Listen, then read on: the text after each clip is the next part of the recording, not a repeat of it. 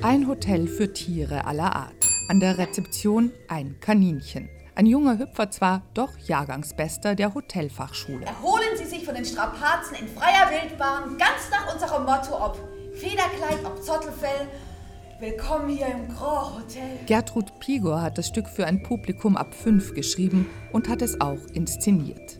Sie und ihre Bühnenbildnerin freuten sich über die Möglichkeit, sozusagen das eigene Hotel zu bauen. Da hatten Katrin Plötzky und ich großen Spaß daran, weil wir beide ähm, ein Fable haben für nostalgische Grand Hotels.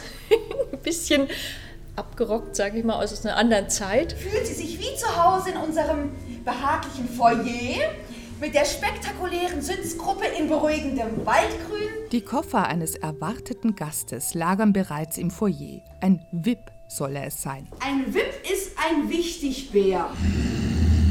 Und da ist er, ein Zottelbär mit Cowboystiefeln. Deine Mütze sitzt schief. Er brummt, blickt böse und legt sich nieder. Also der sollte ähm, jetzt eben nicht so ein, äh, so ein Teddybär in groß sein, sondern der soll wirklich wie einfach so die ja, Archetyp Egoist, groß, stark, ich setze mich durch, ich halte hier meinen Winterschlaf und alles andere interessiert mich nicht.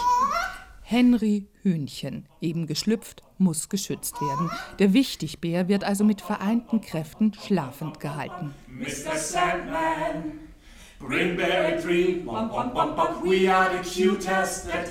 Das Schlaflied singt ein Waschbärentrio. Ich bin die Chefin der Bande und das sind meine kleinen Brüder Rocky und Rico. Sie heißt Renate.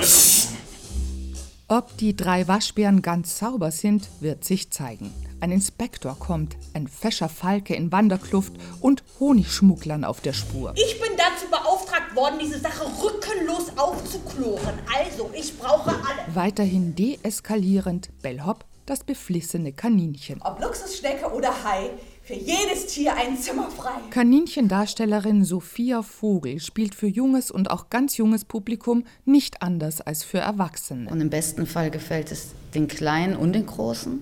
Und es ist ja das Schöne an den Stücken, hatten wir jetzt alle, die von Gertrud waren, dass das wirklich so auch sich eingelöst hat. Autorin Gertrud Pigor lässt gerne Tiere sprechen. Ein paar ihrer Stücktitel nur Motte und Co., Hund, Katz, Rabatz oder Die faulste Katze der Welt. Die Tiere haben sofort eine charakterliche Zuordnung. Also wenn ich jetzt sage, der Fuchs ist schlau, dann kann ich entweder damit spielen, dass der Fuchs schlau ist, oder man kann es sofort brechen und sagen, das ist jetzt ein Fuchs, der ist eben überhaupt nicht schlau. Dankbare Spielvorlagen. Vor allem kommt dazu, dass man auch ein sehr großes Spiel machen kann. Also wirklich über die Körperlichkeit, die Reaktion.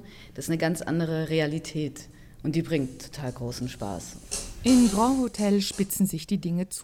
Der Wip erhebt das Zottelhaupt, Henry Hühnchen verschwindet, ein Waschbär im Swimmingpool, Inspektor Falke überfordert, aber Bellhop, der wird im Stück fast erwachsen.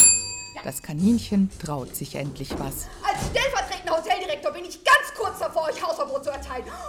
Und wisst ihr was? Das mache ich jetzt auch.